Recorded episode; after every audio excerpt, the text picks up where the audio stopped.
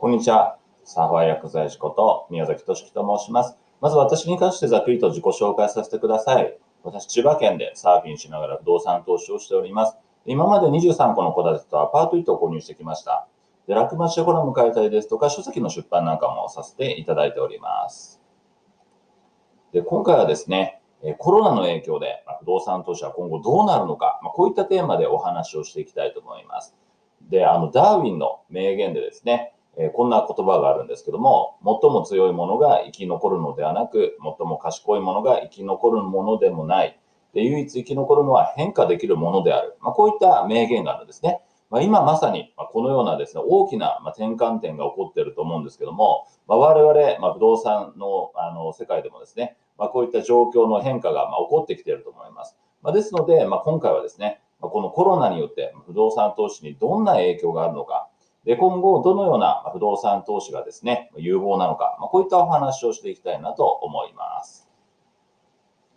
はい。で、まず民泊は大打撃ということなんですけども、今現状としてですね、インバウンドがま来ていない状況ですので、やはり都内のま民泊とかですね、そういったインバウンド、海外のですね、観光客をターゲットとしているような物件ですね、まあ、こういった投資というのは結構厳しいんじゃないかなと思います。で最近なんかはですね、民泊の事業譲渡の、ま案件なんかもですね、まあ、結構あったりしますので、結構安い金額でですね、え、M&A みたいな事業譲渡でですね、売りに出されている物件があったりします。で、あの、私もですね、実は、ま民泊をやってるんですけども、ま私がやってる民泊というのはですね、まあ、千葉県の結構田舎の方でですね、まあ、やっているんですけども、あの、インバウンドというよりもですね、結構日本、日本人のですね、まあ、国内の需要がですね、結構高いですね、そういった民泊物件だったりしますので、まあ、そういった物件はですね、民泊であったとしてもですね、問題なく運営はできてるんですけども、やはり都内の民泊とかですね、まあ、大阪とか東京とかですね、ま、そういったところで民泊を運営されている方というのはですね、ま、かなり厳しい状況が続いているようですね。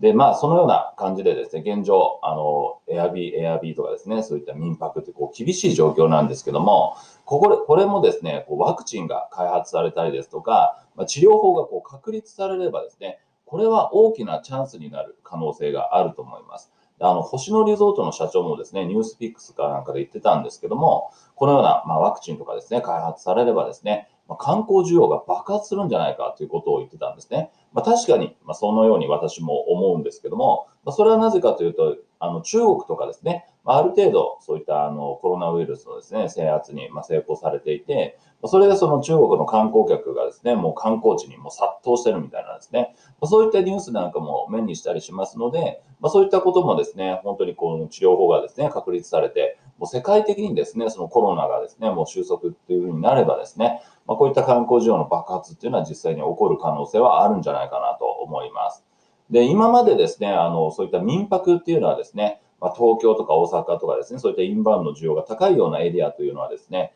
あの、かなり飽和状態、もう参入が多すぎてですね、まあ、それで、まあ、あの、利益が取れないような、ま状況だったりしたんですけども、今今回コロナの影響でですね、まあ、そういった民泊をされている方っていうのが、こう、数が減りましたので、まあ、ですので、いいタイミングで参入することができればですね、まあ、これは大きなチャンスにもなるんじゃないかなというふうに思います。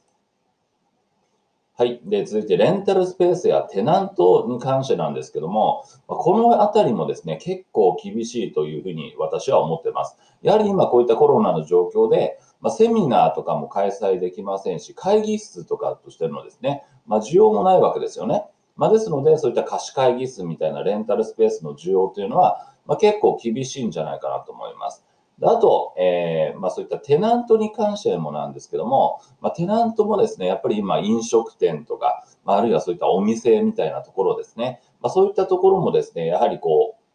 厳しい状況が続いていて、まあ、これもですね、まあ、徐々にあの需要が戻りつつあるかもしれないですけども、やはりその、まあ、今までのですね、売り上げに戻る、まあ、100%の状態に戻るまではですね、やはりかなりの時間がかかってしまうのではないかと思いますので、やはりその間にですね、こういった家賃交渉であるとか、まあ、あるいは退去みたいなものがですね、まあ、生じていってしまう可能性というのはありますので、まあ、そういったところでですね、まあ、テナントというのも結構厳しいんじゃないかと思います。で、あの、レンタルスペースに関してはですね、まあ、先ほどのちょっと話に戻るんですけども、まあ、会議室、セミナーみたいなですね、そういった用途は厳しいんですけども、あの、まあ、小規模ななんかパーティールームみたいなですね、まあ、そういったところではですね、あの、徐々に、え需要もですね、回復してきているような話を聞きます。ただ、本当小規模なものでですね、あの、数名でやるぐらいの、そういった、えパーティールームのですね、まあ、そういった需要の方は、ま戻りつつあるという話は、え聞いております。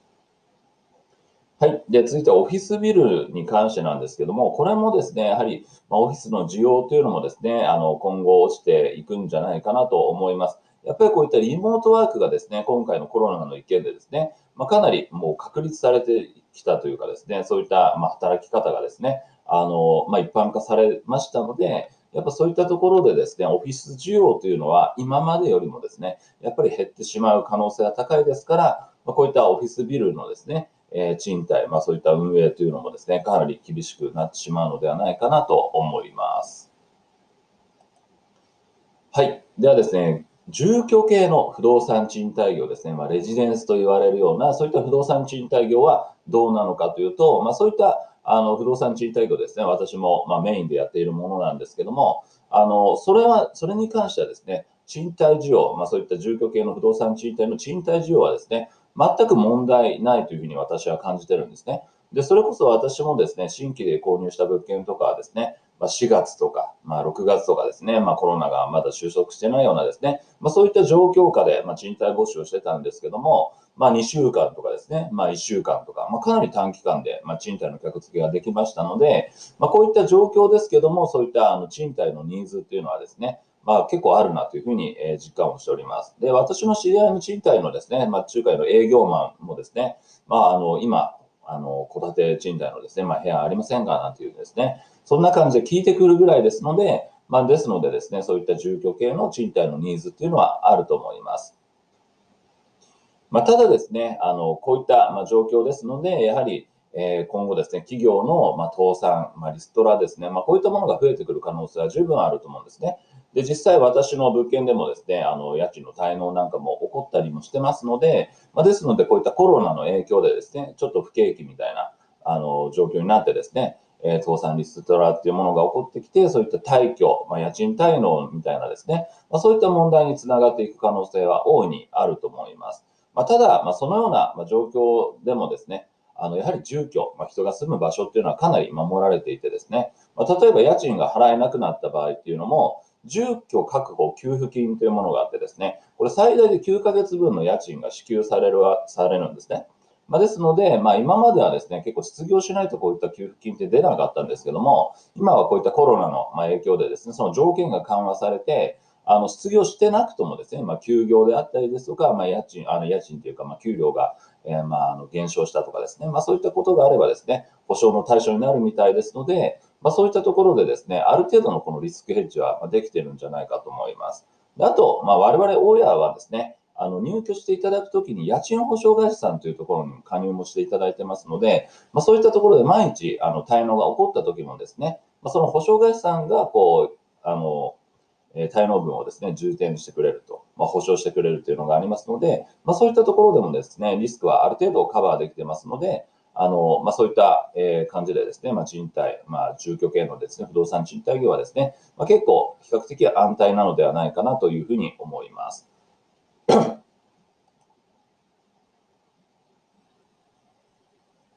まあ、ただ、この住居系の不動産賃貸業でもですね、やはりこう注意しなければいけないところがあると思うんですけども、まあ、それは先ほども言ったようにですね、そういった家賃滞納とか、え、そういったものがですね、ここ増えてくる可能性がありますので、まあ、そういった時にですね、やはりそのさっきも言ったような、この家賃保証会社さん、まあ、これにですね、まあ、加入していただいてるわけなんですけども、この保証会社さんの選定ですね、これがすごいま重要になってくるかなと思います。それはなぜかというとですね、やはりこのような、ま滞納が増えてくるような状況ですので、そうなってくると、保証会社さんの支出って増えるわけですよね。その代理弁済するですね、まあ、機会というのが増えますので、その、そこで、まあ、保証会社さんの支出が増えてですね、まあ、そこで、その資本的な体力がないような小さい会社ですと、倒産するリスクがあると思うんですね。まあ、ですので、まあ、やはりここで家賃保証会社さんを選定するときにですね、まあ、ある程度規模の大きなそういった保証会社さん、まあ、大手の保証会社さんにですね、えー、していくという、まあ、そういった必要があると思います。じゃあ、この大手の保証会社さんってどういったところがあるのかっていうと、日本セーフティーさんですとか、全保連とかですね、日本賃貸保証とか、まあ、カーサとか、まあ、こういったところがですね、まあ、大手の、家賃保証会社さんになるのではないかと思います。まあ、ですので、こういったところを選んでいただいて、で、もう一つ、あの、保証会社さん選ぶときのチェックポイントあるんですけども、それは何かというと、現状回復費までちゃんと保証される保証会社さん。まあ、ここに加入した方がいいんですね。この現状回復費までの保証っていうのは、まあ、会社によってですね、あの、入ってるところ、入ってないところありますので、まあ、必ずですね、この現状回復の保証がですね、範囲に含まれてませんと、まあ、退去、まあ、強制退去とかなった時にですね、ま、すごい、あの、物件の中がですね、室内が荒れてることがあるんですけども、ま、そこの現状回復費、修繕費用がですね、保証範囲、保証されなくなってしまいますので、ま、この点は必ずチェックしておいた方がいいと思います。はい。で、続いてですね、今後のコロナの、えー、コロナの影響でですね、今後どのように不動産賃貸業、不動産は変わってくるのかっていうと、まあ、都内よりもですね、地方のまニーズというのが結構高まってくるんじゃないかというふうに私は感じてるんですね。で、あの、コロナショックで、まあ、ワークスタイルに大きな、ま変化があったと思うんですけども、まあ、それは在宅ワークの普及なんですね。ま、これはコロナが沈静化した後であってもですね、この在宅ワークへ、えー、切り替える、え切り替わってるですね、仕事というのは、ま今後も継続して、ま行われると思うんですね。まそうなると、もう会社に行く必要もなくなるわけなんですね。ま行く必要があったとしても、週に1回とかですね、まあ、少ない頻度でですね、会社に行くことになると思うんですけども、まそうなると、もはや都内に住む必要っていうのがなくなると思うんですね。で、都内でしたらやっぱりこう家賃も高いでしょうし、あの、今でしたらま感染リスクなんかもあったりすると思いますので、まあ、ですのでですね、まあ、そういったところにま住む必要というのがなくなりますので、やはりおのずとですね、まあ、郊外であるとか、まあ、そういった地方、まあ、田舎のエリアにですね、え移り住む人の流れっていうのはできるんじゃないかと思います。でそうなった時に、じゃあどのような物件がですね、選ばれるのかっていうと、私は戸建て賃貸だと思ってるんですね。ま、こんなことを言うとですね、私が戸建て投資をメインでやってるのでですね、こう、ポジショントークのように、え思われてしまうかもしれないんですけども、あの、今、あのですね、テレワークされてる方だったらわかると思うんですけども、じゃあ仕事をする際にですね、え自宅に自分の部屋がないときついですよね。で私も日頃在宅ワークみたいな感じなので、その気持ちめちゃくちゃわかるんですけども、まあ、例えば Zoom でこう人とやり取りしてる時とかですね、まあ、あるいは Zoom でこうセミナーなんかやってる時にですね、まあ、3歳児がですね、部屋に乱入してきたらもうこれ仕事にならないわけなんですね。まあ、ですので、やっぱりこう 1LDK とかそういった狭小の間取りだと厳しいと思います。まあ、ですので、ま、部屋数が多いようなですね、戸建てが求められるんじゃないかと思います。で、戸建てといってもですね、まあ、地方、あの、まあ、ちょっと田舎のエリアとかでしたらですね、まあ、5、6万ぐらいで、まあ、あの、借りることもできますし、それぐらいだったら本当都内のワンルームのですね、ま、賃料だと思います。ま、ただ、やっぱりですね、ここも田舎すぎると、やっぱり週1とかですね、まあ、週2ぐらいはこう出勤する機会もあると思いますので、まあ、そうなった時にですね、もう片道3時間とかかけていくとですね、えー、行くのはもう大変だと思いますので、まあ、そうなった時に、やっぱりこう、片道1時間ぐらいでですね、まあ、通えるような、ま、範囲ですね。まあ、というのも、えー、1都3県の田舎ぐらいのエリア、これぐらいのエリアがですね、一番ニーズが高いんじゃないかと思います。ま、千葉とか埼玉、神奈川の、ま、1都3県の田舎エリアですね。私も実はですね、こういった千葉のあの田舎に住んでいるんですけども、やっぱりこう賃料も安いですしですね、まあ海も近くにあったりですとか、で、いざですね、じゃあ東京に行こうと思っても、特急なんか利用すればですね、私が使ってる駅からだったら特急乗っちゃえば40分ぐらいでもう東京に行けたりしますので、